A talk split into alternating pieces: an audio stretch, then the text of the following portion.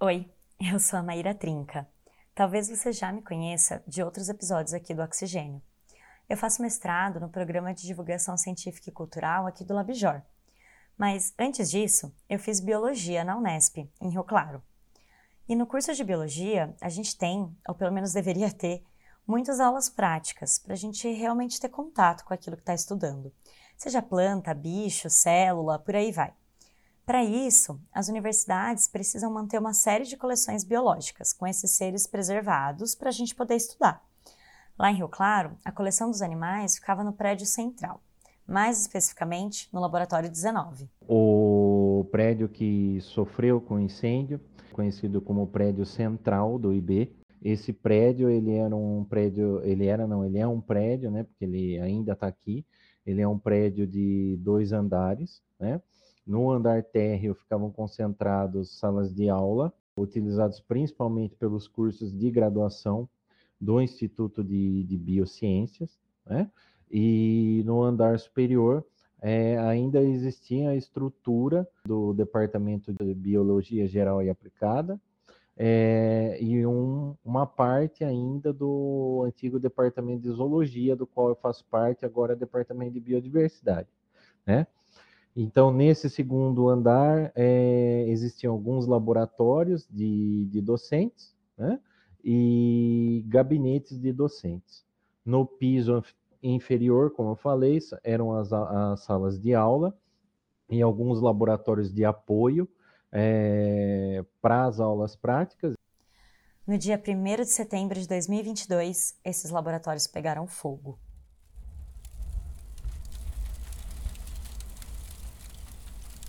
Foi um dia normal é, de trabalho, né? a gente não teve nenhuma irregularidade. Aconteceu numa quarta-feira, do meio para o final da tarde, entre é, 10 para as 4, 4 horas. Né?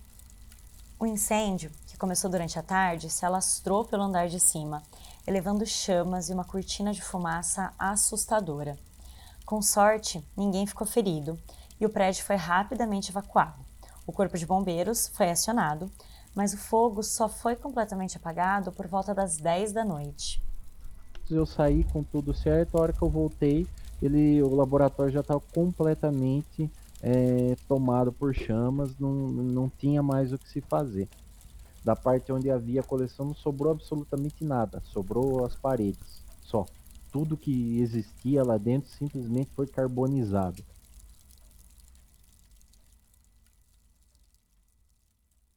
A coleção de zoologia pegou fogo em setembro, às vésperas do aniversário de outro desastre semelhante. Quatro anos antes, no dia 2 de setembro de 2018, o Museu Nacional no Rio de Janeiro estava em chamas. E antes dele, em 2015, foi o Museu da Língua Portuguesa, em São Paulo, que também queimou. Nesse episódio do Oxigênio e no próximo, vamos tratar dos incêndios no Museu da Unesp, no Museu Nacional e no Museu da Língua Portuguesa, por meio de conversas com as pessoas envolvidas em diferentes fases do processo de recuperação desses espaços de divulgação científica. Oxigênio um programa de ciência, cultura e tecnologia produzido pelo LabJOR em colaboração com a Rádio Unicamp. Você provavelmente viu esses incêndios nos jornais. Eles não foram os únicos, e talvez você até se lembre de outros casos. Mas esses dois, o do Museu Nacional e o do Museu da Língua Portuguesa, ganharam manchetes por serem museus grandes e muito conhecidos. Infelizmente, esses ambientes são muito vulneráveis ao fogo, seja pelas características próprias dos materiais que ficam ali, seja pelo descaso com que esses ambientes são tratados. Quando eu fiquei sabendo do incêndio na Unesp, a minha primeira reação foi lembrar desses outros dois casos. E me bateu uma tristeza enorme de pensar em tudo que se perdeu. Mas aí, o meu segundo pensamento foi: e agora? O que, que acontece depois que o fogo apaga?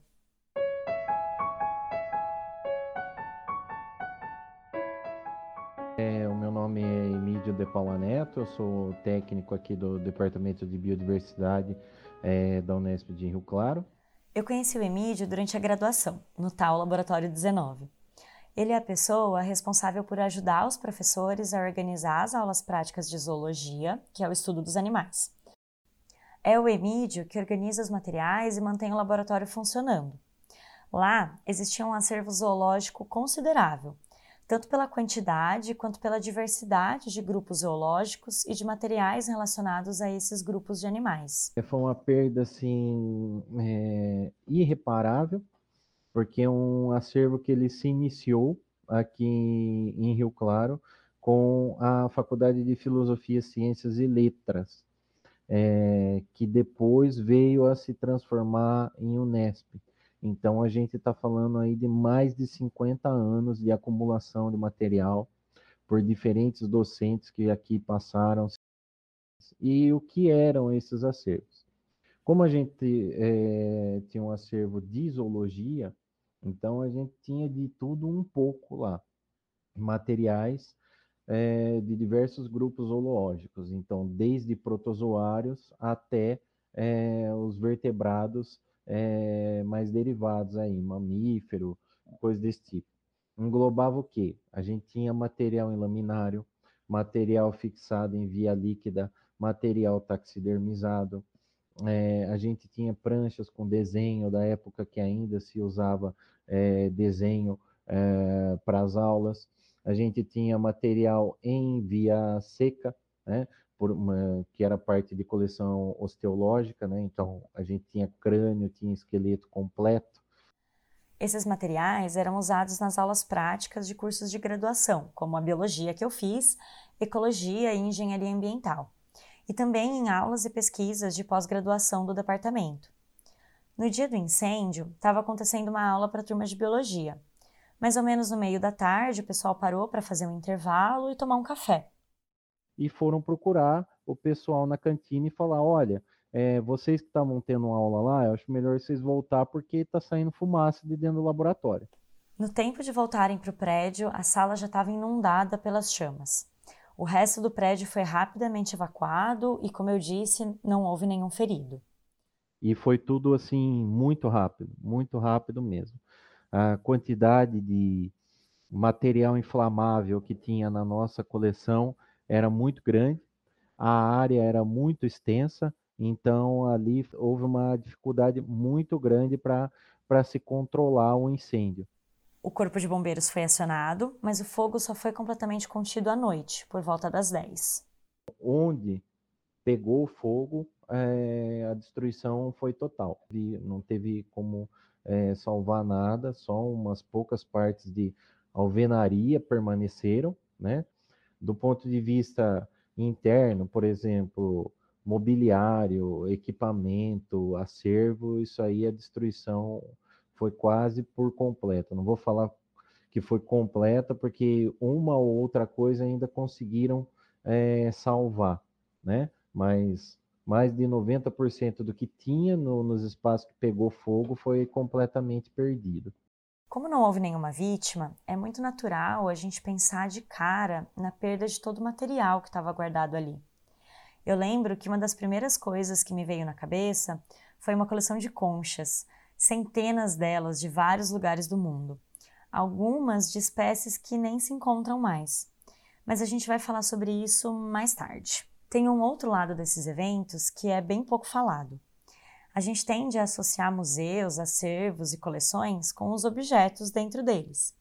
E acaba esquecendo que esses também são ambientes de trabalho, que tem pessoas que trabalham e convivem nesses espaços todos os dias. Esse bastidor dos museus e acervos é pouco divulgado. Além das peças que ficam em exposição, que a gente vê quando visita um museu, tem sempre várias outras peças escondidas.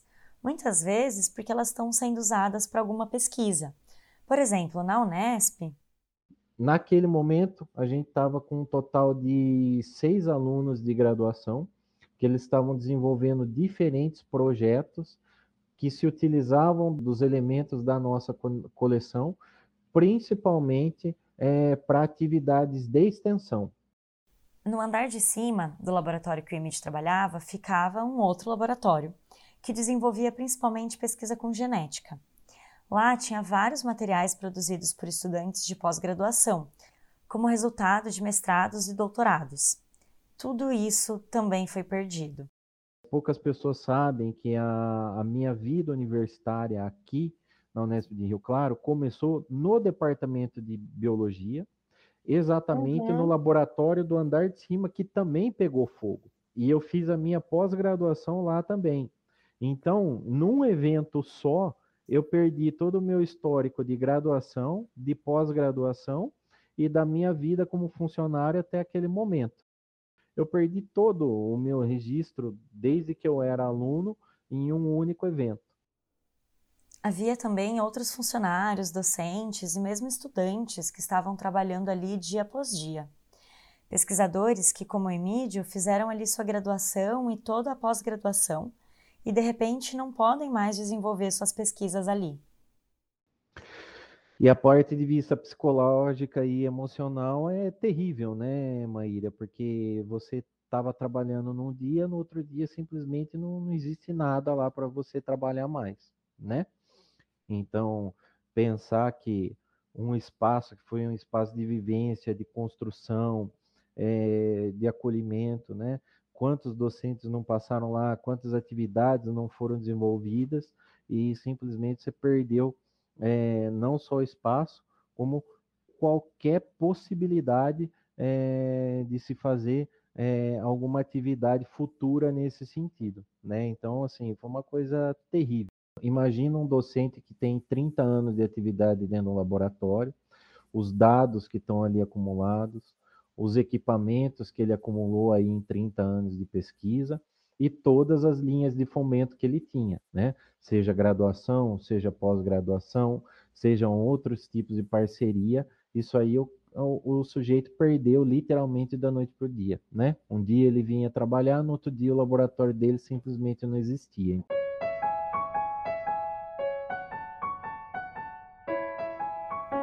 Emílio me contou como tem sido difícil, para ele e para outras pessoas que trabalhavam nesses laboratórios, retomar o ritmo de trabalho. Os dias seguintes ao incêndio foram especialmente desgastantes para todo mundo, porque tiveram que voltar para o prédio na busca de itens que pudessem ter sobrevivido ao fogo. É um, um, drama que quase diariamente a gente revive. Toda vez que tem que botar o pé lá, é um, uma, uma pontadinha de ânimo que vai embora. Eu fico tentando imaginar a sensação de entrar nesse espaço depois do incêndio.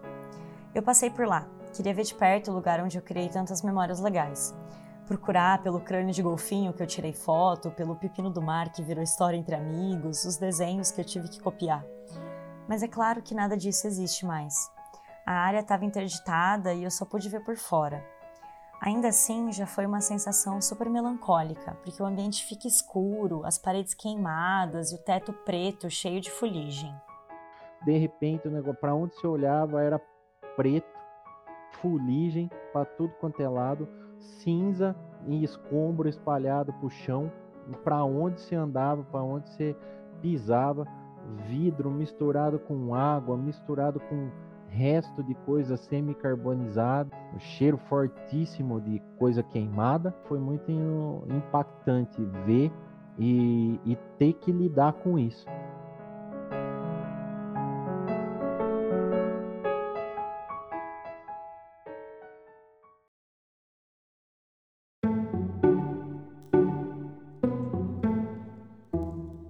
Oi, eu sou o Luiz e estou passando aqui para convidar você para ouvir o Mundaréu, um podcast sobre antropologia produzido em parceria entre o LabJOR, aqui da Unicamp, e o Departamento de Antropologia da UNB.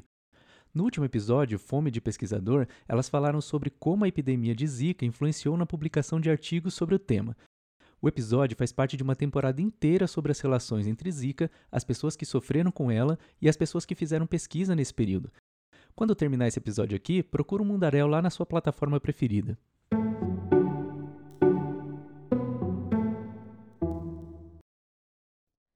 Depois de conversar com o Emílio sobre o incêndio de Rio Claro, eu falei com a Tâmara, que é professora no Museu Nacional do Rio de Janeiro. Aquele mesmo que também pegou fogo em 2018, que eu comentei no começo do episódio. Eu me chamo Tamara Zaca, atualmente eu sou professora do Departamento de Entomologia do Museu Nacional É, a minha linha de pesquisa, eu trabalho com borboletas e mariposas, que são os insetos da ordem Lepidoptera. Então, eu sou coordenadora do laboratório de pesquisas em Lepidoptera. Né? Na nossa conversa, esse aspecto mais emocional, que envolve lidar com esses incêndios, também foi uma coisa que apareceu bastante. E, na verdade, isso acabou me chamando muita atenção, porque antes de eu começar a conversar com as pessoas para esse episódio, esse não era um tema tão evidente para mim. Tá, mas antes de seguir nesse tópico, deixa eu apresentar melhor a Tâmara. Eu sou bióloga formada pela Universidade Estadual de Feira de Santana, na Bahia. Aí depois eu fui para a Universidade Federal do Paraná, em Curitiba, fazer mestrado e doutorado. Mas o Museu Nacional sempre é referência para quem trabalha com taxonomia, que é a minha área primária de formação. Né? Taxonomia é a área da biologia que estuda como seres vivos são aparentados e como que a gente pode organizá-los em grupos a partir de suas características físicas e genéticas. Desde o meu mestrado, eu visitava a coleção de borboletas e mariposas do Museu Nacional. É uma, era uma das maiores coleções da América Latina, né? tinha cerca de 186 mil exemplares que foram coletados aí na década de 20, de 30, em locais que hoje nem existem mais, né? Antes eram florestas e depois foram convertidas, então tem esse valor é, super importante do, do temporal. E era meu sonho poder continuar e atuar nessa área. Então eu tentei direcionar minha carreira nesse sentido. E, e, quando eu pensava em locais de trabalho no Brasil que fossem mais próximos desse meu ideal, desse meu sonho, o Museu Nacional, sem dúvidas, ele estava nesse lugar, né? Aí, quando ela estava no pós-doutorado, que a Tâmara fez aqui na Unicamp, por sinal, abriu um concurso para o Museu Nacional. Isso foi no começo de 2018, por volta de abril ou maio.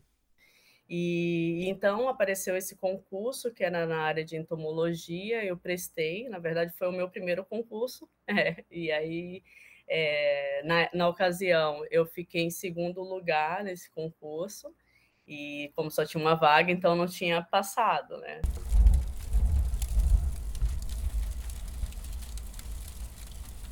Então veio o um incêndio em setembro e com o incêndio, né, do, do ponto de vista pessoal, eu vi ali meu sonho pegando fogo também, né? Então era é, desesperador pela pesquisa, mas também esse sonho meu de estar no Museu Nacional, ele tinha ido embora naquelas chamas, assim, era a leitura que eu tinha feito.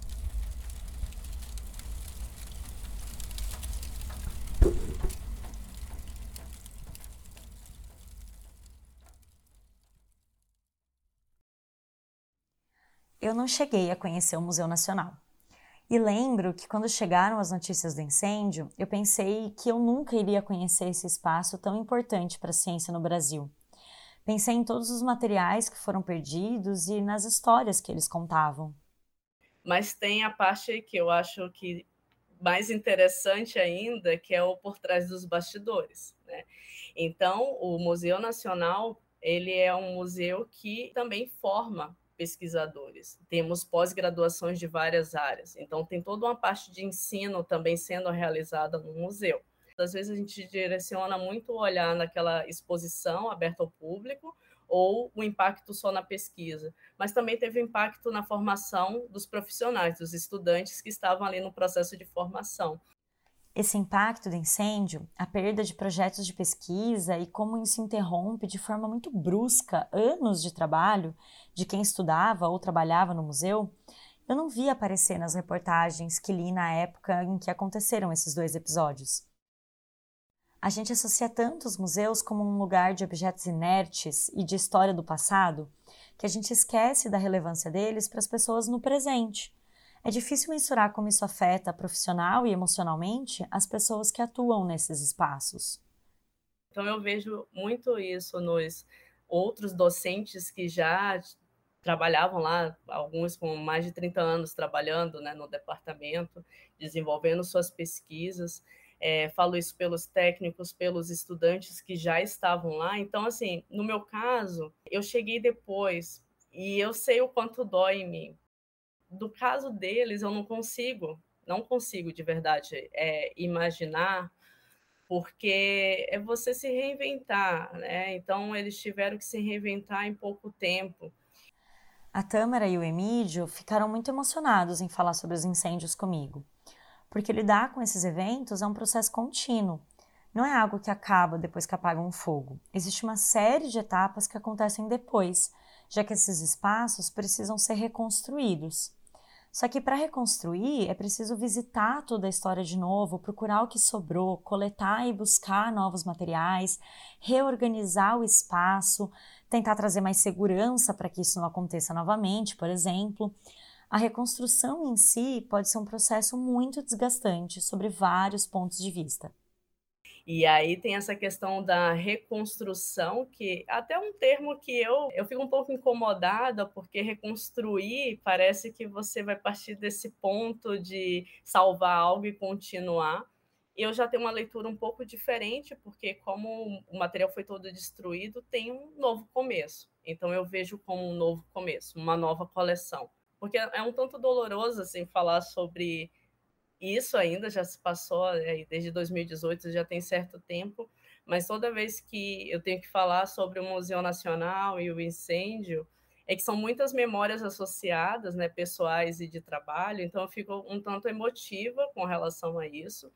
Eu percebi logo no início que se eu ficasse pensando em reconstruir eu ficaria triste porque eu falei, nossa, eu nunca que vou atingir os 186 mil exemplares que existiam nessa coleção, né? Que foi construída aí por tantas gerações que passaram, então nunca vou chegar nisso. É, é frustrante. E eu tento sempre olhar para um lado um pouco mais otimista. Então, acho que isso me ajudou a ver como uma nova coleção. E eu vou começar do zero. E eu vou tentar ter a melhor coleção, o melhor material que possa servir de estudo.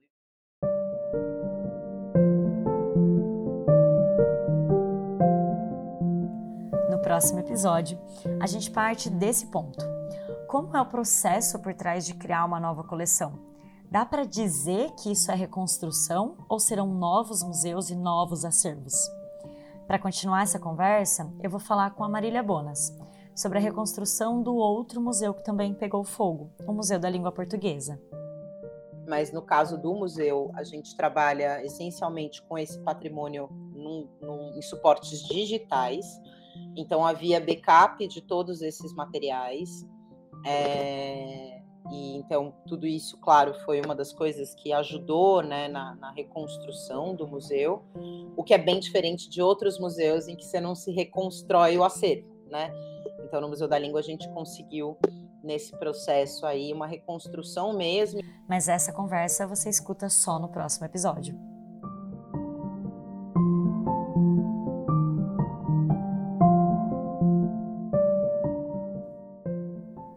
Esse episódio foi roteirizado e apresentado por mim, Maíra Trinca. A revisão é da Simone Paloni, coordenadora do Oxigênio. Os trabalhos técnicos são de Ama Chiodi.